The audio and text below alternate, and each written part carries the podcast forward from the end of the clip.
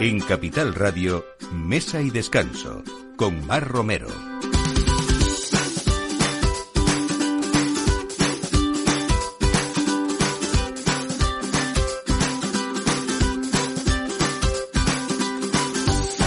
Buenos días, eh, ya llegó, ya llegó, estamos en el último día del 2023 y supongo que todos preparando esas mesas tan especiales porque sin duda la noche, esta noche es la, la noche del año más especial, no solamente porque despedimos este 2023, sino porque eh, damos la bienvenida a ese 2024 con todas las esperanzas posibles de que, si cabe, sea mejor, un poquito mejor.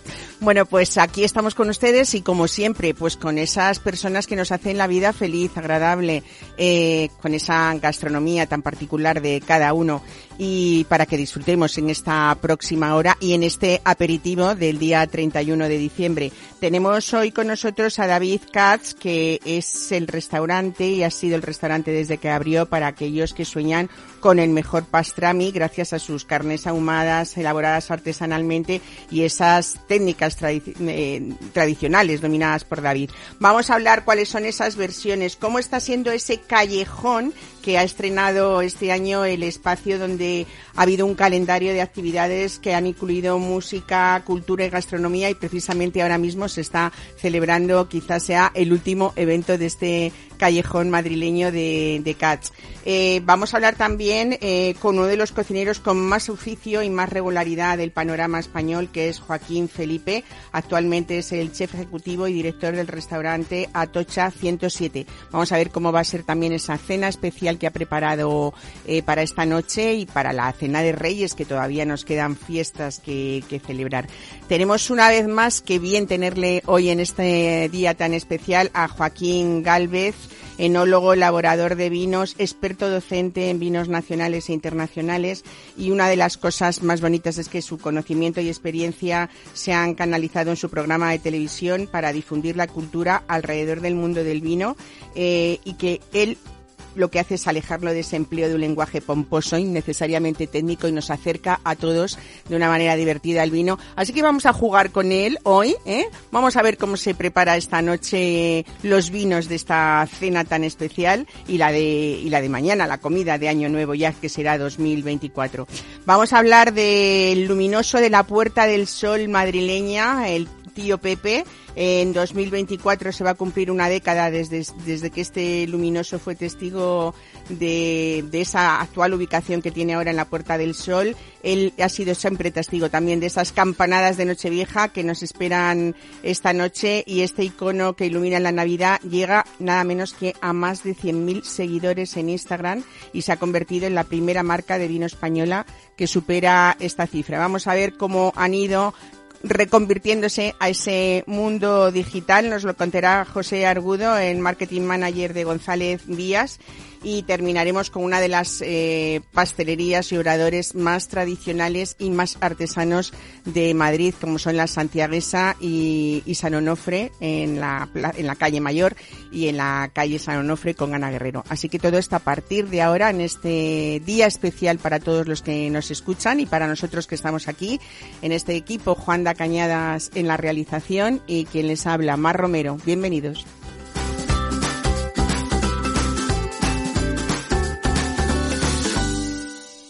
Mesa y Descanso con Mar Romero. Oh, Santa, I've been waiting on you. That's funny, kid, because I've been coming for you.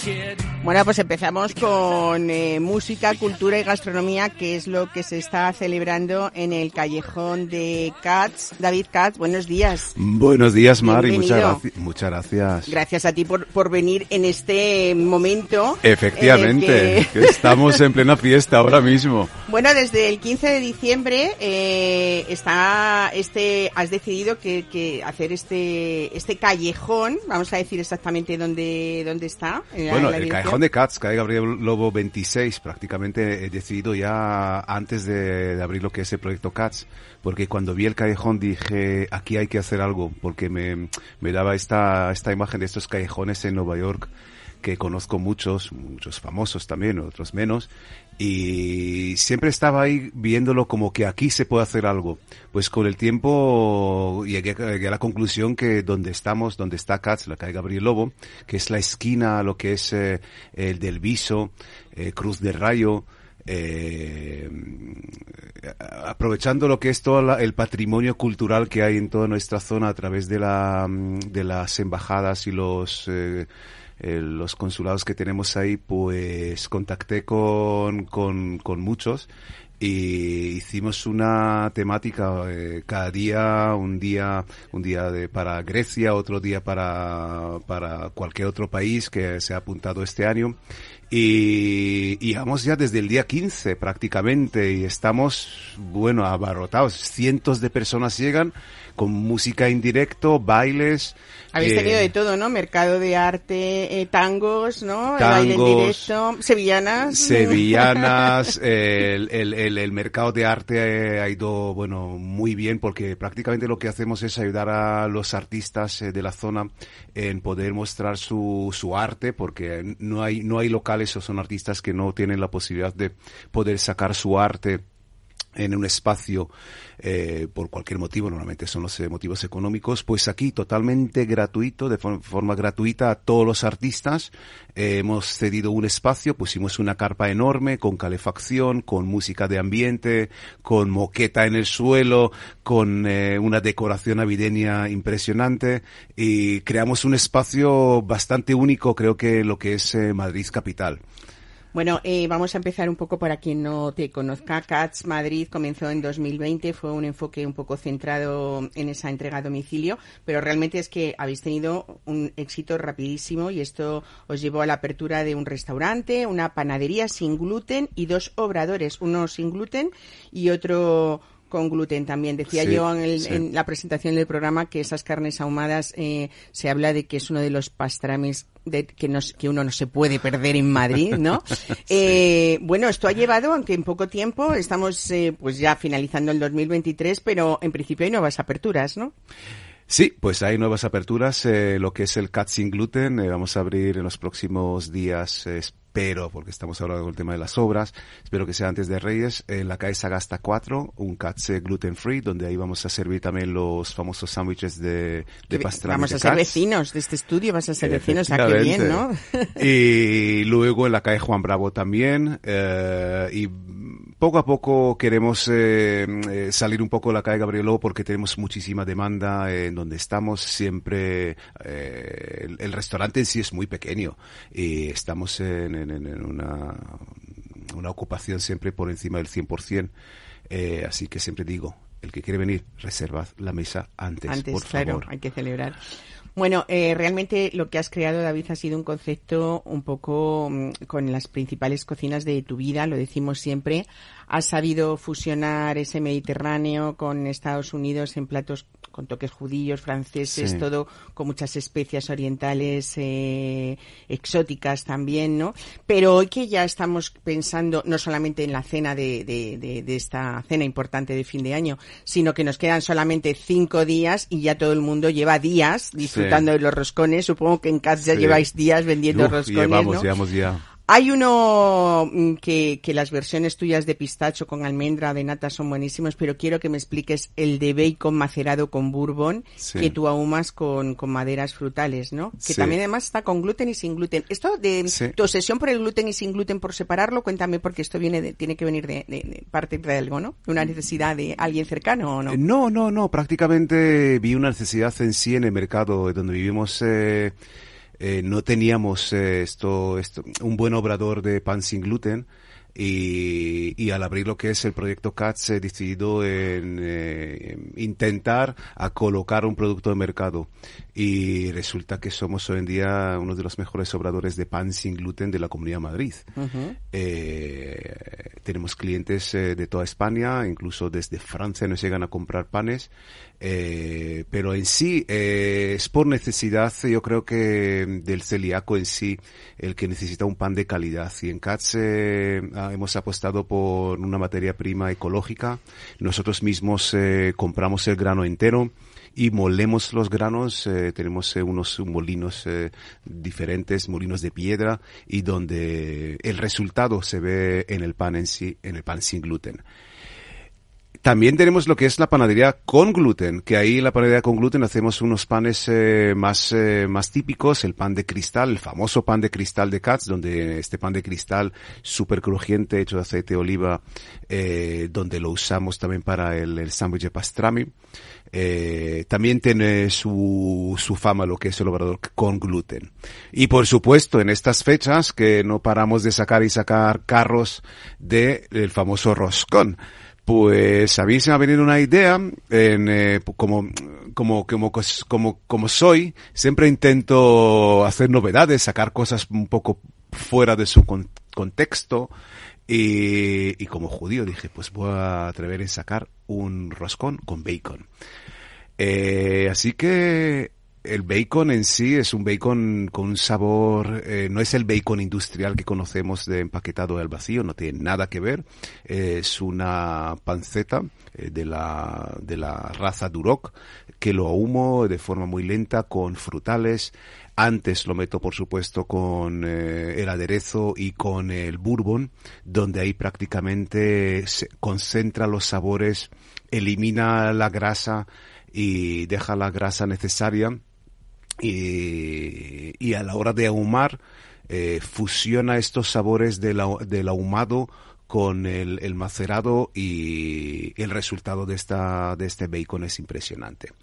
Y se ha venido la idea es, es meterlo dentro del horno a temperatura baja, quitar todavía un poco la grasa que queda, eh, secarlo totalmente, triturar eh, y meterlo con la nata y también por supuesto con la masa en sí del roscón. El resultado es una fusión increíble de unos sabores que nos hacen un viaje por el bosque prácticamente. Qué bueno. Y además ahí tú tienes también eh, esa fusión de la alta pastelería francesa con toda la, la tradición, Sí. esas mm, masas de fermentaciones Sí. largas, ¿no? Eh, Sí. También que son importantes para, para que ese, ese pan esté, Por esa supuesto. esté buenísima. Bueno, ¿no? lo que lo que he hecho aquí es eh, rescatar un poco eh, las recetas judías, las recetas judías sefardíes y la receta judía también eskenazis y fusionarlas eh, las dos dentro de este espacio de lo que es eh, la panadería y pastelería. Son cosas que a la vista no es eh, no son dulces industriales que hoy en día entramos a una una pastelería y todo es muy muy muy bonito, brillante con muchos colores. En Katz no no no apostamos por por este con, con este concepto de, de producto, sino con más eh, producto que sea saludable, eh, que no tenga grasas saturadas, que no tenga grasas en sí. Por supuesto, la las cantidades de azúcares que usamos son muy, muy, muy bajas. Y también tenemos eh, productos para los eh, diabéticos. U- usamos mucho el xilitol, que es el- el- el- el azúcar de origen de abedul, que es para, está asignado lo que es para los diabéticos. Y, y estos son los, lo que es la pastelería judía en Katz. Y de ahí viene lo que es la carta de Katz. La carta de Katz en sí es una carta, como digo yo, bipolar, como la mesa de mi familia desde que tengo que- que- Uso de razón. uso de razón.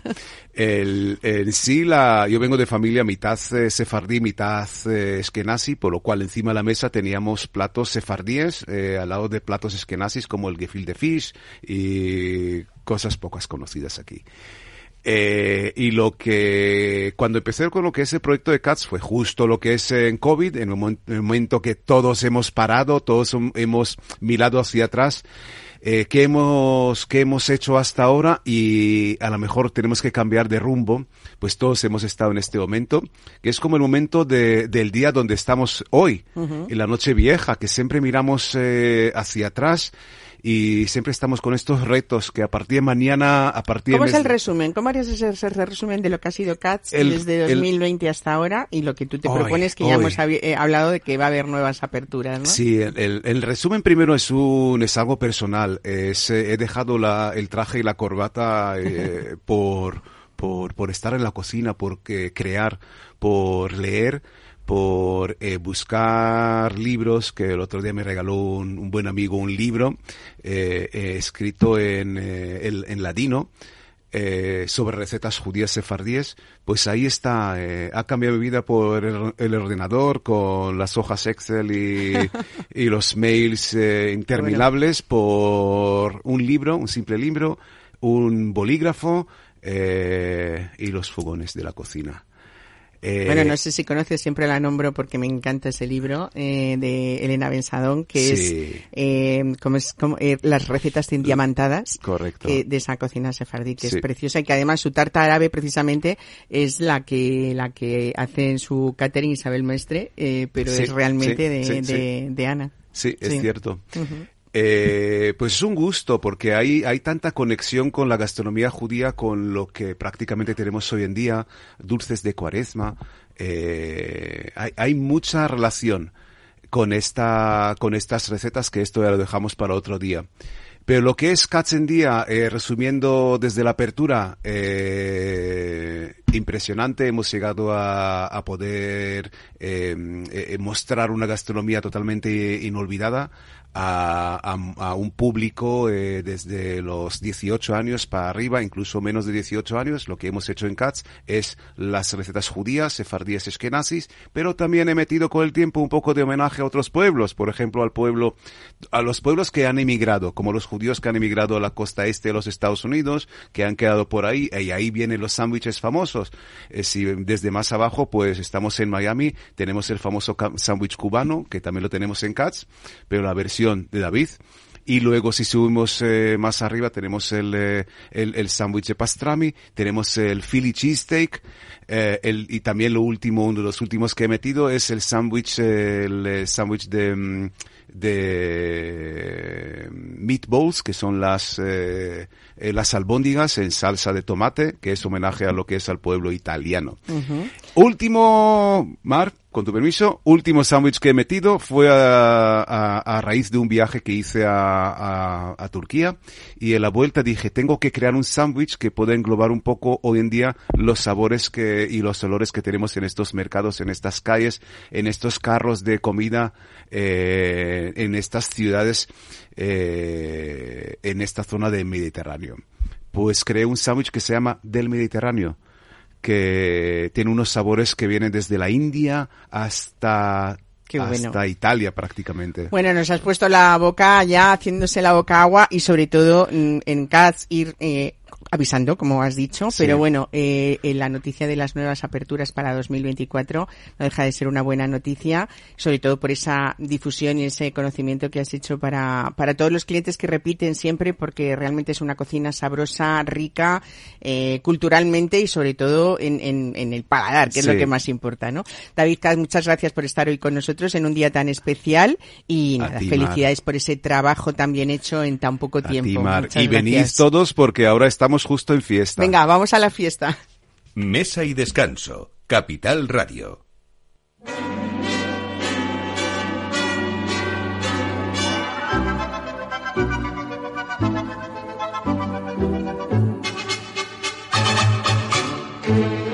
It's beginning to look a lot like Christmas everywhere you go.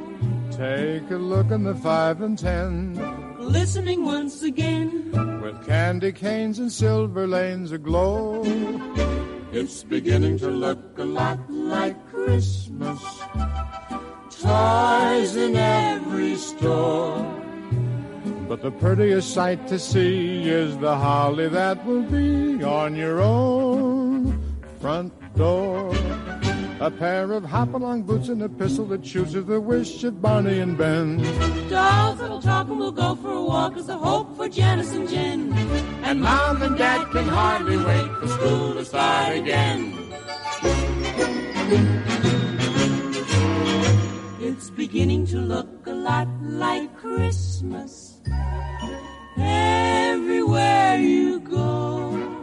Now there's a tree in the Grand Hotel.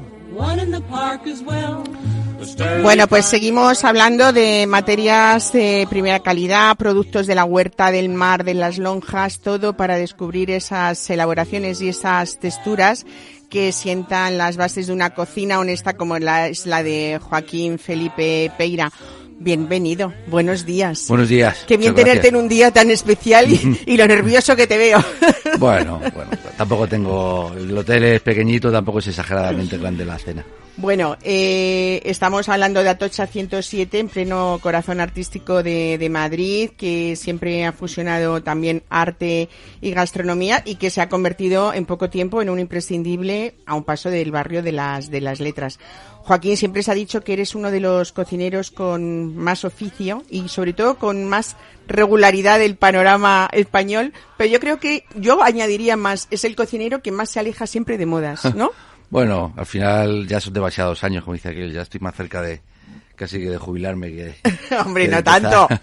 sí, sí, no creas, no creas, ya los años pasan, al final son. Bueno, es verdad que te hemos visto eh, pues, pues en, en, en, en muchísimos sitios, eh, en, en, pues no sé, me acuerdo desde el Chaflán, por ejemplo, con Juan Pablo, eh, muchísimos años en el el desde Urban luego, Villarreal. en el Villarreal, En el Villarreal. en Atocha 107, ¿cuántos años llevamos ya? Pues desde la pandemia, de la, justo Curioso antes. como siempre dividimos todos, sí, ¿verdad? Sí, El sí, al final de- nos quedamos ahí. Justo fue Del antes cuando- y el después. Sí, justo estaban termi- terminando de, de- de hacer la, la obra en ese edificio, que lo, lo reconvirtieron en, en hotel. Y, y Guillermo Palacio me comentó, Joder, ¿por qué no te quedas con el restaurante? Porque ellos lo externalizan todo el tema de la restauración. Y, hombre, la verdad que estuvo bien, pero fue suerte porque justo, justo no- habíamos contratado a todo el personal y eso. Bueno, pero bueno, luego, luego estuvimos un año, prácticamente un año entero el con el restaurante funcionando, con, con servicio a domicilio y abriendo los fines de semana, hasta que abrió el hotel. El, abrió- el hotel abrió un año después de que abriéramos nosotros. Ahí estuvimos con el, éramos los amos del castillo. Nunca había tenido un restaurante tan grande. Bueno, eh, yo hablaba del oficio porque es verdad que igual ronqueas un atún, ¿no? De manera primorosa, cómo has trabajado en la casquería, eh, bueno, como esa ejecución también perfecta de cualquier eh, repostería. Eh, cómo nos has enseñado también desde el Urban a, conocer el esturión, ¿no? Eh, que todo el mundo habla de caviar y hay más cosas detrás de, eso. Mm, Yo creo que a nadie se le había ocurrido, o yo o nosotros no conocíamos. me Bueno, había a la menos, menos, prensa. a- menos cultura de, de Claro. utilizar, de utilizar la ¿Cómo ha sacado partida a esto? Sí, no? bueno, al final sí que es verdad que también es verdad que en el segundo Madrid Fusión, cuando hice cuando hice todo el tema de la casquería de la tuna, ahí hay, hay un antes y un después un poco con la prensa. Yo siempre lo digo, digo, digo, a partir de ahí parece que me, me empezó a Que te conocer. querían más. Me, me empezó a conocer. Te todo. queríamos más. A conocer todo el mundo. Que ya han pasado muchos años también, te quiero decir que al final él, pero, pero sí que es verdad que soy un cocinero de, de oficio, que, que intento, que intento mantener la, tra- la tradición, voy de la mano de la vanguardia y acompañar un poco pues, pues, pues todas las tendencias que, que salen. Sabiendo de que depende de dónde, dónde haya trabajado o para quién haya trabajado, pues, pues al final tienes que adaptar un poco todo por, por, porque al final todo es un negocio, pero, pero Mm. Sin bueno, perder un nunca, poco tu identidad, Bueno, pero eso es, y nunca me ha obsesionado ir, ir más allá de que, de, de- de trabajar mi oficio, te quiero decir que al final, bueno, para mí, para mí, eh, para mí es un oficio bonito en el que disfruto, que disfruto más en la, que en la operativa que, en- que en la gestión, pero, pero bueno, ha sido un poco. Eso le suele así. pasar un poco a los eh, grandes jefes de cocina, ¿no? Eh, en lo que acabas de decir tú, que disfrutan mucho más, mm, bueno, pues comprándose buen producto, haciendo eh, todas esas recetas, y la gestión es algo muy difícil, ¿o no? Para una persona creativa me refiero, ¿no? Bueno, no, difícil. Al final, al final sí que es verdad que también que, el, que, que con, lo- con los años el- no, te cuesta menos, te quiero decir, no, no. Yo muchas veces casi, casi que a voleo cuando cu- cu- cualquier financiero digo, digo, te va a salir en un 33 y, y me, Y sale. y- y me equivoco poco. Y me equivoco poco porque sabes lo que has comprado, sabes cómo vendes, sabes lo que tienes en las cámaras, es decir, al final esa ha sido un poco mi, mi labor, o sea, lo, que verdaderamente me gusta. Lo que pasa que, bueno, que al final cuando luego también he estado en sitios llevando, oh, como en los hoteles o, o, en, o en compañías con cuatro o cinco restaurantes, que al final la, la parte esa es importante. Lo que pasa que al final te vuelve más un, un como está como está ahora mismo el momento, en que te, te pases el día más buscando personal que, que en la cocina. Sí, ese es otro de los grandes problemas que tiene la Sí, sobre todo cuando, ¿no? sobre todo cuando estás en una compañía grande que tiene que, que- que tiene que tiene mu- muchos muchos restaurantes, es decir, es muy complicado a no ser a no ser que sea una compañía donde, haya un departamento de recursos humanos que te que te seleccione gente, pero que bueno, pero que al final tienen que pasar por tu por tu filtro. Desde luego. Bueno, eh, ha sido uno de los grandes embajadores, por ejemplo, de productos como el salmón rojo salvaje, ¿no? Mm, sí. En alguna ocasión también en plena pandemia, cuando estábamos todos cocinando en casa y utilizábamos eh, todos los recursos que teníamos, que eran los vídeos, Team, tal, Zoom, Sí, sí, pues entonces ahí estaba Joaquín Felipe enseñándonos a cocinar de- este de- producto de- maravilloso. De, hecho, sigo con ello. Yo ahora, est- eh, hace unos días estuve en la escuela de la Casa Campo haciéndoles una formación sobre, sobre todo el tema del salmón rojo y los pescados de Alaska. El día 10 estoy en el hotel escuela. El menú de Nochevieja esta noche, el aperitivo, Aquí digamos, venía que, yo. digamos que es un homenaje al, al- al salmón también, al salmón rojo. Bueno, al final entiendo que, que es un, el Golfo de Alaska es un reducto limpio y, y casi único donde, donde hay mucho salmón, es decir, porque salmón hay, pero donde haya mucho salmón para, para, para poder distribuir a, la otra parte del mundo, solo nos queda Alaska. Bueno, eh, elegir yo creo, bueno, por supuesto para vosotros es algo que hacéis todos los días, pero elegir un buen menú de Nochevieja con un buen producto que, que no se escapen eh, los precios y que no se nos vayan allá no deja de ser un, poco eh, dedicarle el tiempo y estudiar un poco, ¿no? Pero sobre todo hacerlo atractivo eh, es una de las cosas que me imagino que, que os planteáis desde el principio. Sí, sobre todo, hombre, a ver, también tienes que saber un poco dónde estás, para quién, intentar saber qué vas a tener. Yo, yo en el caso de, tengo parte de público extranjero, luego, bueno, es muy familiar, porque al final yo le abro, digamos, a Tocha 107 para, cogemos unas mesas, las del hotel y alguno que nos llama, y luego casi todos son amigos y familia que vienen todos los años, es decir, hacemos 30 cenas, es decir, al final hacemos baile, pero bueno, para mí se ha convertido la noche vieja en un en una cena, pues eso, pues de, de dar servicio al hotel, que tengo que dar servicio al hotel, y de, y de estar, y de estar con mi familia y amigos. Qué bien. Bueno, has decidido, vamos a empezar a hablar de ello, ¿no? Caviar de salmón salvaje con brinis, Sí, que se licura, eh, cangrejo real, briox y mantequilla cítrica. Eso es, hay un, vamos, un bocado sabroso, de, de, estos un poco hay, como con, bueno, pues con, con mucho, con mucho aliño, Y ese salmón rojo salvaje marinado con hoja de siso y guacamole. y guacamole para envolverlo y tal. Bueno, pues yo creo que es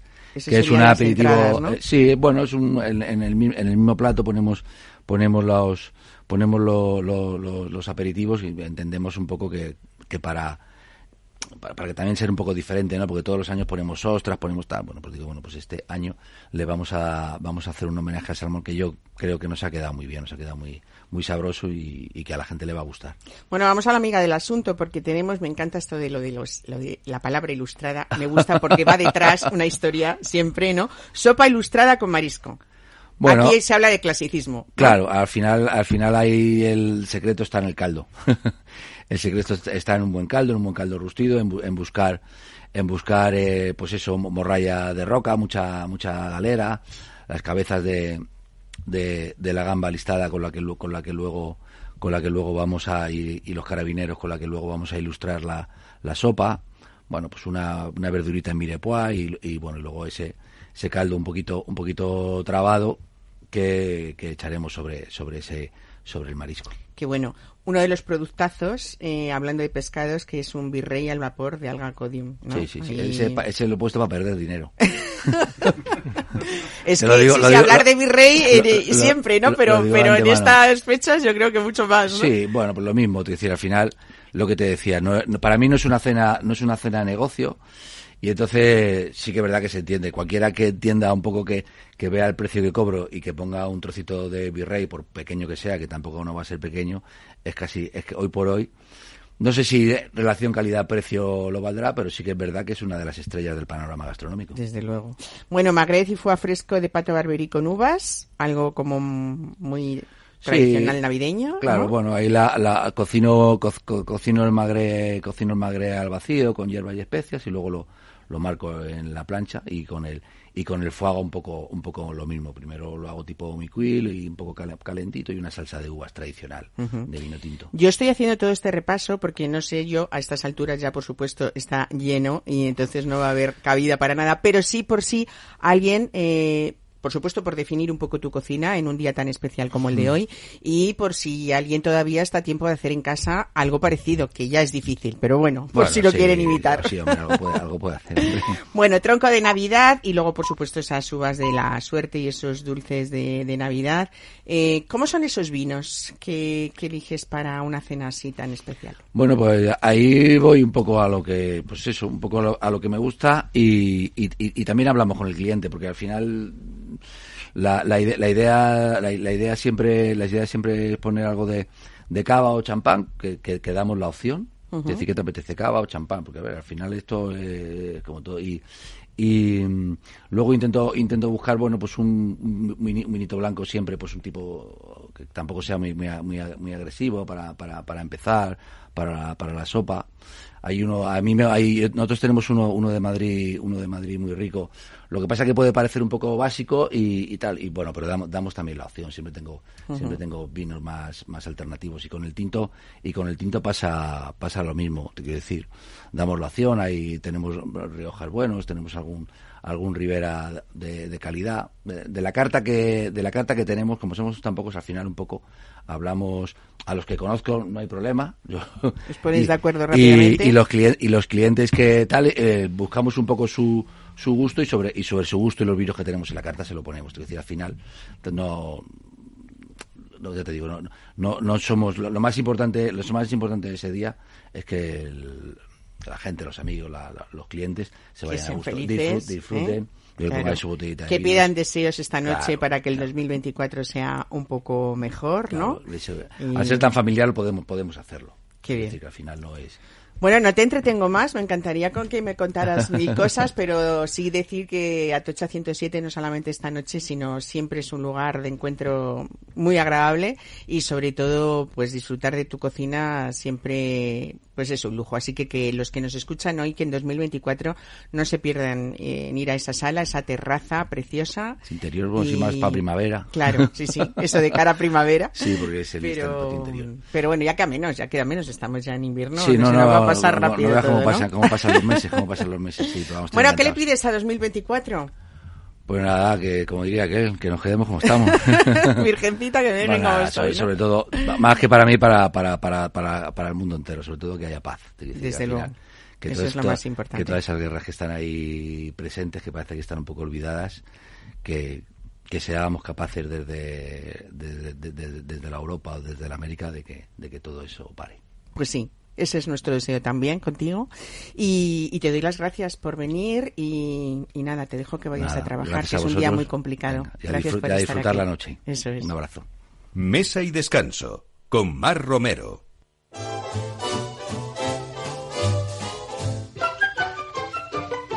Well, you know Dasher and Dancer and Prancer and Vixen. Comet and Cupid and Donner and Blitzen. But do you recall the most famous reindeer of all? Talking about Rudolph the red-nosed reindeer. Had a very shiny nose. And if you ever saw it, well, you would even say it glowed. All of the other reindeer used to laugh and call him names. They never let poor Rudolph join in any reindeer games. Then one foggy Christmas Eve, Santa came to say, Why, Rudolph, look at here, Rudolph, with your nose so bright, won't you guide my sleigh tonight? Then how the reindeer loved him, and they shouted out with glee, Rudolph the red-nosed reindeer, you'll go down in history. I'm Rudolph the red-nosed reindeer. Hay una frase de Joaquín Galvez que me encanta que dice, si es necesario bebe vino hasta sin gaseosa. ¿No? Claro que sí. claro que sí, por supuesto. Bueno, cuéntame, ¿qué, ¿qué propones para esta noche tan especial, Joaquín Galvez? Pues mira, divertirnos un poco, ¿no? Y yo de hecho, eh, vamos a ser pocos, seremos 12 y les tengo preparados un juego. Ah, mira. Y, y yo lo que invitaría a la gente es que haga algo parecido también, ¿no? Entonces, yo sí que conozco un poco el gusto de los comensales y entonces les voy a hacer eh, catar vinos sin que sepan cuáles son eh, cojo las botellas y para que no hagan trampas, las botellas de vino las abro y las paso a botellas de agua Ajá. y las numero, ¿vale? O sea, ahí ya no hay eti- etiquetas ni nada, nada, nada, porque son muy tramposos y sé que se meterían a Pero sí figurar. se ve si es blanco o tinto. Claro, sí, sí. Entonces, y la pa- las parejas son de blancos y de tintos, ¿no? Y entonces, pues esto yo invitaría a que la gente lo haga en función del nivel que al que se quieran meter de complicación, porque se puede hacer muy muy sencillo o realmente complicado, ¿no? Pero no deja de ser divertido. Y el caso es que es curioso porque a mí me pasa con todo, ¿no? Que tú dices, qué cosa más aburrida, por ejemplo, ver el ciclismo si está mal comentado, ¿no? Y me encanta ver todos los años a Perico Delgado en Navidades haciendo esta carrera en la, en la bicicleta sin cadena y, y es que es lo mismo, o sea, el vino puede ser profundamente aburrido. A mí me, me- me aburren muchas descripciones de los vinos. Y entonces, ¿este juego en qué consiste? En que nosotros elijamos el que más nos gusta, sin más, ¿no? Y eh, podemos hacerlo, por ejemplo, de manera muy distante. Es curioso que cuando yo empecé a catar, solamente había 24 denominaciones de origen en España. Ahora estamos ya, pues, en la centena, ¿no? Y eh, por tanto eh, las opciones que tenemos es realmente grande. Yo lo único que pido es que no hagáis la elección de los vinos por variedades, porque esto es un gran error. Un gran error porque realmente eh, ten en cuenta que si tú dices que te gusta un vino de una variedad concreta, siempre va a poder alguien elaborar esa variedad en algún lugar a un precio más bajo, con rendimientos más altos y al final se diluye. Entonces, defiende el gusto. O sea, si te gusta la Chardonnay, que me parece estupendo, pues di que te gustan vinos estructurados de una uva blanca. Si te gustan otras variedades, la Ontarribi Zuri, pues di que te gustan vinos eh, más bien refrescantes, ¿de acuerdo? Pero que no caigamos en la tentación de hablar de los vinos por variedades. Entonces, elige denominaciones o busca nuevas denominaciones y eh, lo que quiero es que pongamos la pareja y elijamos algo muy sencillo, que cuál es el mejor. ¿Cuál es el mejor?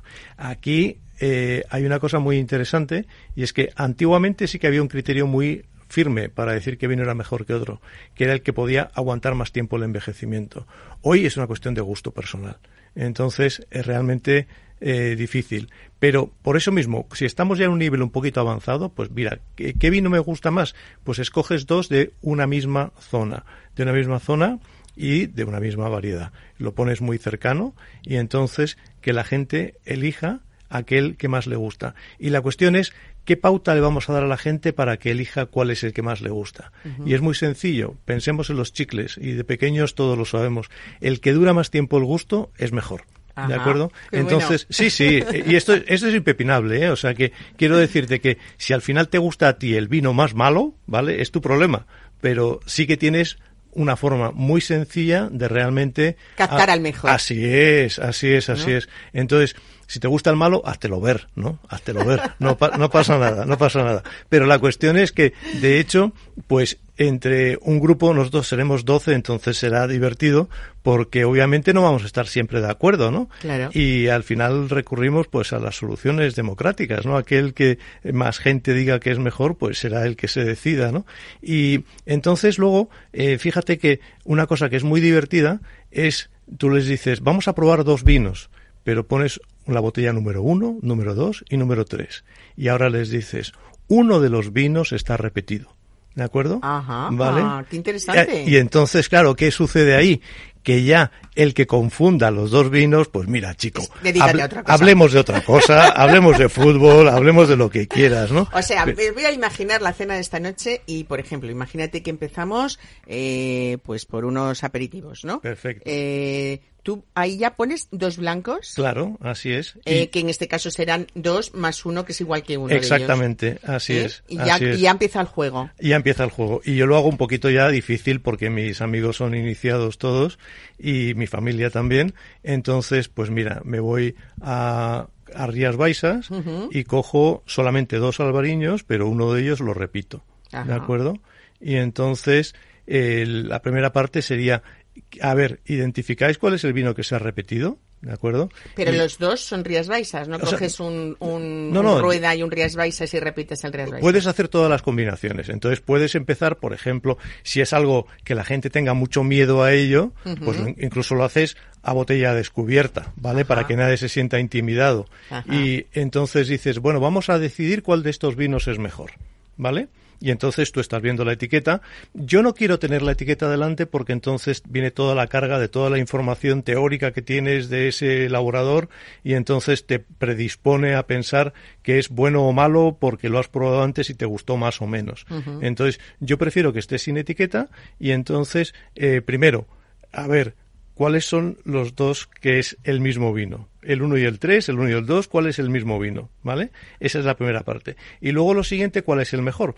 Que lo puedes hacer solo con dos, pero es mucho más divertido hacerlo con tres. Claro. Porque de esa manera ya puedes callar bocas. Quiero decir, una cosa es que te guste más un vino que otro, que es, por, por supuesto está muy bien admitido, pero si no distingues los que son eh, Iguales. iguales y ahí puedes hacerlo en función de la gente que vaya a participar puedes pues bueno echarle cable si la gente realmente se siente un poco intimidada con esta prueba pues pon zonas distintas de Ajá. acuerdo o pon añadas diferentes o pon vinos de estilos diferentes que incluso les des pistas a la vista no si hay un vino más envejecido que tiene un tono más dorado si es un blanco pues entonces lo van a identificar con más facilidad no se, se trata de ganar adeptos no de perderlos Claro, exactamente. y, y ¿no? así es así es Que queramos al vino Así es. para disfrutarlo. Y, y te iba a decir una cosa que lo siguiente, es decir, lo, lo primero que hay que evaluar es lo que dura el, el tiempo.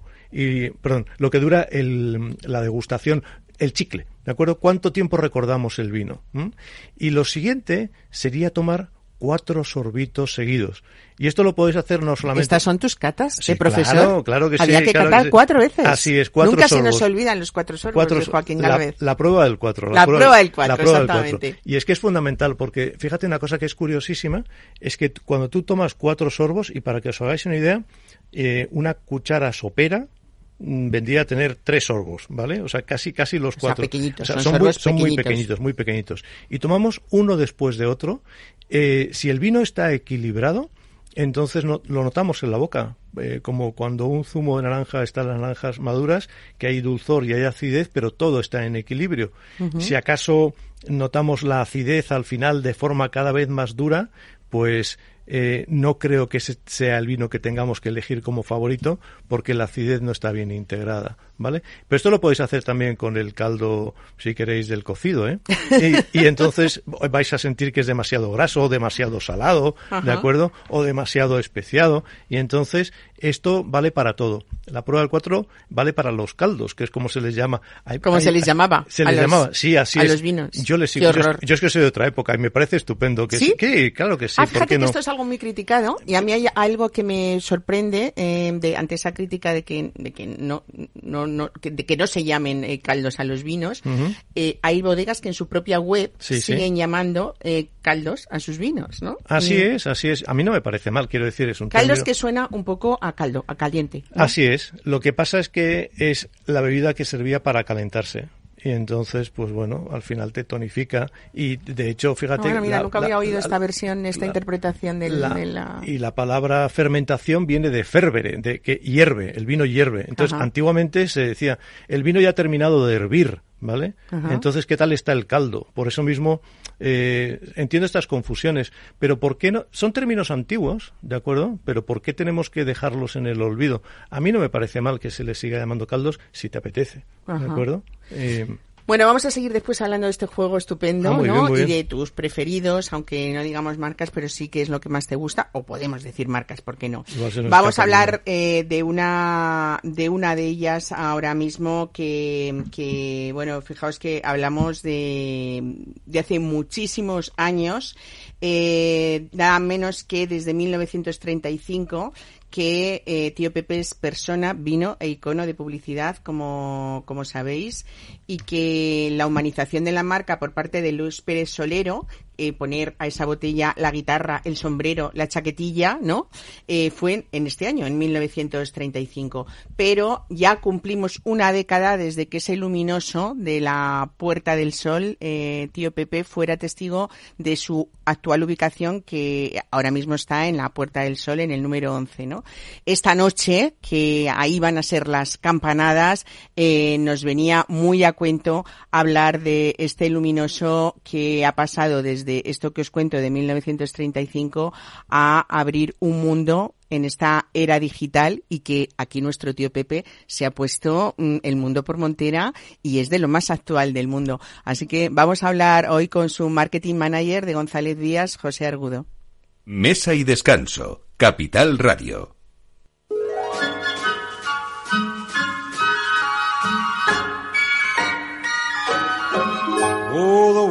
Outside is frightful, but the fire is so delightful. And since we've no place to go, let it snow, let it snow, let it snow. Man, it doesn't show signs of stopping. And I brought me some corn for popping. José Argudo, buenos días y bienvenido a Mesa y Descanso. Muy buenos días y muchas gracias por la invitación. Oye, estamos hablando esta noche, eh, es la, pues la noche más, más mm, importante, diríamos, del año para despedir este 2023 y con esas campanadas recibir al 2024 en esta emblemática plaza madrileña de la Puerta del Sol. Y eh, cumplimos, eh, o cumplís 10 años eh, con Tío Pepe, esa magia del sol de Andalucía que se ha llamado, se ha llamado siempre, eh, pues 10 años que, que está en esta ubicación actual, ¿no? Después de una reforma importante y de una actualización importante y de quitarle peso a ese señor de la guitarra y el sombrero, ¿no? Eh, correcto, Mar, como, como bien dice, bueno, para nosotros es un verdadero orgullo estar en esa ubicación, en el kilómetro cero de Sol, porque efectivamente con la nueva ubicación, porque el Luminoso lleva allí mucho más tiempo, en el, estaba en el número uno, en el Hotel París, y ahora tiene esta nueva ubicación que es maravillosa, es magnífica y que es en el número 11, pero sigue estando ahí, ¿no? En Puerta del Sol y para nosotros es un verdadero orgullo porque efectivamente ahora estamos, eh, las campanadas serán y, y, y imagínate la cantidad de historias, la cantidad de recuerdos, eh, bueno, la cantidad de, de, cosas que han acontecido, ¿no? Y, y cómo el icono de Tío Pepe siempre ha estado presente eh, en, esa, en esa ubicación que, como digo, a nosotros los que formamos parte de esta familia de vinos, pues nos hace sentir tremendamente orgullosos y nos encanta verle lucir y ver cómo, bueno, pues el día de las campanadas tanta gente se, con, se congrega eh, allí en Sol y que Tío Pepe es protagonista, ¿no? Uh. Bueno, hablamos también de esta crónica digital de, de, Tío Pepe porque la presencia en las redes sociales ha ido creciendo en los últimos años, José, eh, y se ha multiplicado esa comunidad de Serry Lovers, ¿no? Que, que es eh, todos los que siguen en, al mundo de, Jerez y a esos vinos tan, tan importantes en España que podemos hablar desde González Díaz que habéis hecho la Serry Revolution, ¿no? Sí, bueno, formamos parte de ese, de ese, de ese término que hemos acuñado, quizá un poco valiente, pero tenemos que seguir ahí peleando para que los vinos de Jerez alcancen la, la cuota que siempre han tenido. Pues fíjate que la, es una historia creo que apasionante para los que nos dedicamos al mundo del marketing. Eh, bueno, ver como, como una marca histórica, la, bodega, sabéis que tiene casi 200 años, se funda en 1835. La marca, a nosotros nos gusta decir que el primer tío Pepe sale de la bodega allá por 1844, camino de Inglaterra, y luego, bueno, se, se, se, se crea la marca y, y efectivamente, como decías, al principio de tu crónica, en 1935, Luis Pérez Solero crea, humaniza esa botella y la convierte en el icono universal que es hoy, ¿no? Pero es muy bonito contemplar cómo la historia de la publicidad de este país ha ido prácticamente paralelo a la historia de la publicidad de Tío Pepe, ¿no? Uh -huh. desde, el, desde la llegada del, del, neón, que estamos hablando del luminoso, que fue, bueno, pues un revulsivo, fue una, una época, pues eso, que la, la publicidad a través del, del, neón, ese que parecía magia, ¿no? Por entonces, pues ahí estaba Tío Pepe, pero luego estuvo cuando empezaron a, a, a florecer los famosos jingles, estas canciones que daban, eh, uh -huh. pues hablaban de las marcas, luego la, la aparición de las famosas chicas Tío Pepe, eh, las campañas teaser. Eh, bueno, hemos vivido, famoso, hemos vivido ¿eh? con, con, con, tío Pepe, José Argudo, hemos vivido, pues eso, toda una Totalmente. vida y muchas generaciones al lado de este icono de publicidad que no podía estar en mejor lugar que en el que está con las campanadas de, de esta Sin noche. Duda. Muchísimas gracias y te deseamos a ti y a toda esa familia de vinos de González Vías un 2024 lleno de buenas noticias porque siempre estáis generando eh, noticias noticias grandes, buenas y, y, y, y, beneficiosas para el mundo del vino y sobre todo para el mundo de Jerez también. Un abrazo pues muy fuerte. Compartimos con vosotros ese deseo y nada, mucha salud para todos y feliz 2024. Igualmente, hasta luego. Mesa y descanso con Mar Romero.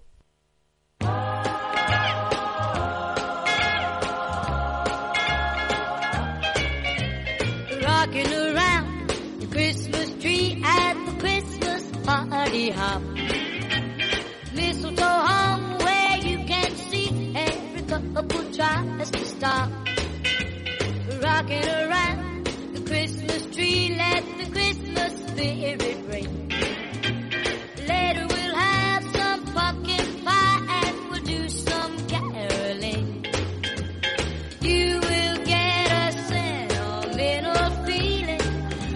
Aunque esta noche tocan uvas, esas 12 uvas maravillosas que presagian para algunos y para todos, esperamos, lo mejor de 2024, ya hace unos días que se pueden comprar los roscones de Reyes en las tiendas de San Onofre y la Santiaguesa. Ana, eh, cita obligada en San Onofre el roscón de Reyes, ¿no? Estáis ahí a tope ya, aunque faltan cinco días, pero lleváis como eso, días, ¿no? Eh, disfrutándolo ya. Hombre, bienvenidos a las Saturnales. Eso que. Saturno os acompañe. Claro que sí, o sea, ahora ya sí que se puede tomar roscón. Ahora es el momento de tomar roscón. No en septiembre, que no había naranjas. Claro, todos pidiéndonos roscones en septiembre y así un, un bollo eh, chiquitito, ¿sabes? Y no tenéis, no hay naranjas en septiembre, por favor. Vamos a ponernos en orden todos y vamos a hacer caso, porque el que no Vamos a hacer caso al calendario, ¿no? Es Para que- los, para todos los dulces del año, ¿no? Mira, Mar, me estaba contando ahora aquí en- David. David Katz. Y el que no respeta las Saturnales, luego las bacanales mm, no le tratan bien. Y entonces, claro, vamos a estar todos en orden, ¿no? Y así seguimos el calendario, no solamente repostero, sino ese calendario que nos vincula a todos. Y hagamos las cosas como Dios manda. Y hagamos un bollo circular que podamos compartir. Y hagamos que esta fiesta, que es la primera del año, sea la primera del año, no la última, la, la del after. No, no, esta no es la fiesta del after, esta es la primera fiesta del año. El roscón es una de las cosas más deliciosas, más sutiles, más mediterráneas. Y, hay que comprarlo recién hecho, ¿no, Ana? Eh, mira, hay roscones. Obviamente hay roscones en los supermercados desde el mes de septiembre. Las naranjas de la China serán, porque aquí no hay naranjas. Pero eh, yo creo que cuando vas a un artesano, eh, ¿para qué vas a comprarte un roscón con naranjas de la China de hace tres meses? O sea, lo que nos estáis pidiendo los artesanos es que nos lo curremos esos días. Y para eso estamos. Y es nuestra gran fiesta. Y sin ella, no- nuestra cuenta de resultados es un desastre. Y, y os necesitamos hoy porque luego en agosto os vais de vacaciones todos y nos dejáis aquí más solitos que la una. Y entonces, claro, si al final esto es llegar a un acuerdo entre todos, ¿no? Y- Bueno, en San Onofre solo se usa, por, por Sí. decir algo, de estos maravillosos roscones, mantequilla, ningún sucedáneo ni margarina, los huevos son camperos, el agua de azahar, eh, maravillosa, ¿no? Eh, no sé, las gotas de aceite de oliva virgen extra, junto a esas frutas confitadas, son algunos de esos ingredientes de vuestra fórmula y, mágica. y por favor, naranjas, naranjas y limones. No esencias, no saborizantes. Cuando probéis un roscón, hay dos maneras de saber qué es lo que estáis tomando. Eh, obviamente, es un bollo sutil. Eh, el gran sabor, el, el resabor, el Esos aromas esos que aromas, nos eso no es verdad. El aroma es- ¿no? me lo estáis diciendo vosotros todos los días, lo he aprendido aquí en esta mesa, casi, casi todo el, el aroma es volátil y en un horno vuela más. Eh, Quiere decir que lo que queda de ese agua de azahar, que el olor del agua de azahar no te... Mira, para, para todos los que nos escucháis, ¿sabéis cuando estáis tomando un helado sabor plátano que no tiene nada que ver con el plátano?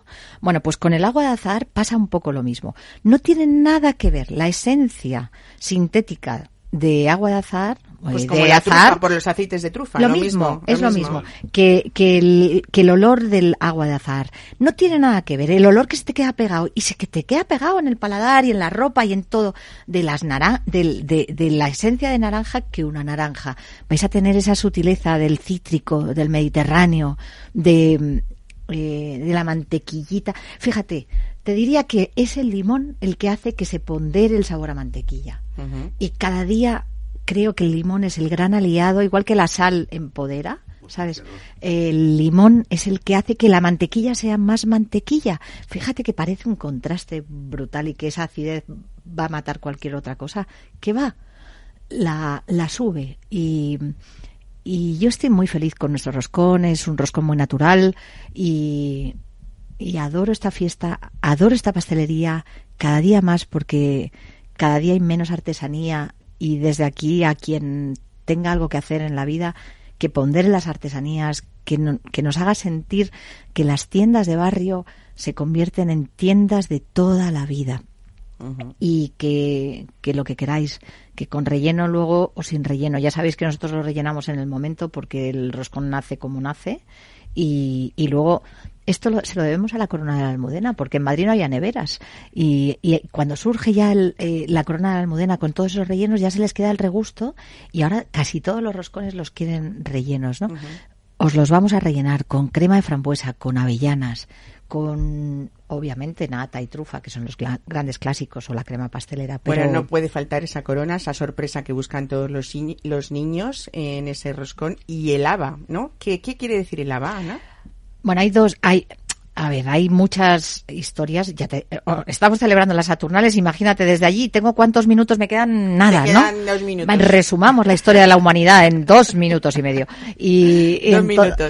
Uno y medio y medio para mí para despediros a todos. Vale, a ver, el haba nos va a faltar el pan. Obviamente estamos celebrando las Saturnales, las siembras, las el- eh, está muy vinculado con toda la naturaleza, ¿no? Con, con la historia, porque luego en las bacanales nos vamos a dar el placer y entonces tendremos que dar gracias, ¿no? Pero el haba es muy significativa. Eh, como, como es una tradición heredada también por el, la hemos cogido también del mundo francés, del pleno romanticismo, de el cuen- o sea, la gallinita ciega, esos juegos eh, que se practicaban en las cortes, ¿no? Pues tenemos estas dos, estas dos eh, sorpresas, ¿no? El haba por un lado, el según mesoneros romano, eh, el que encuentra el haba paga el roscón, se quita la deuda y se pone a vivir. Pero el que es coronado rey, con la sorpresa, se ocupa de resolver los problemas familiares. Con lo cual, yo voy a pagar el haba. Yo también.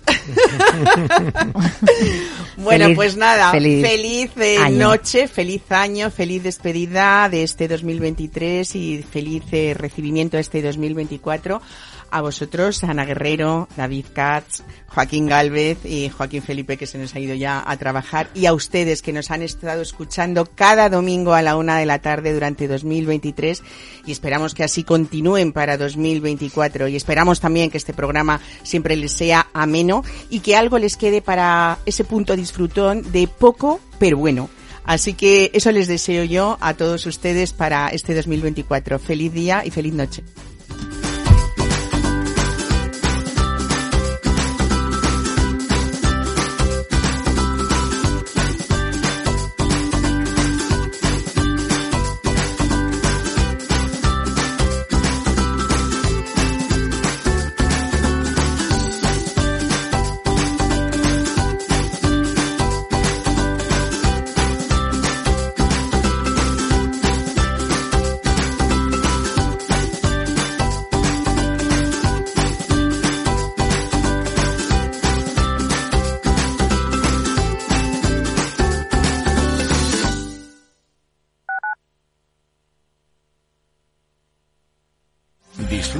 Mejor cocina gallega en Montes de Galicia. Todo un clásico moderno en el barrio de Salamanca. Disfruta de la variada dieta láctica, de las mejores carnes y pescados tratados con respeto y transparencia y regados con una de las mejores bodegas de la zona. En grupo, en familia o en pareja, Montes de Galicia te ofrece el espacio perfecto en cada ocasión.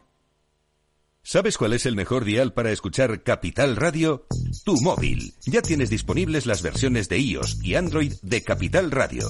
Y si quieres escucharlas en tu coche, lo tienes muy fácil. Empareja el Bluetooth de tu coche con tu móvil o tableta, entra en la app de Capital Radio y ya lo tienes. Escucha Capital Radio en digital.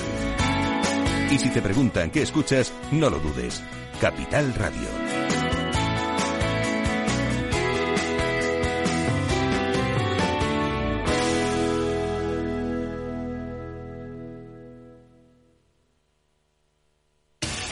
Es temporada de calzots con la mejor salsa romesco en la huerta de Casa Ricardo.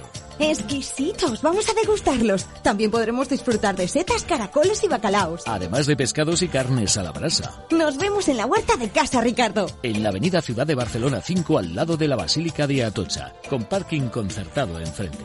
91 433 75 25.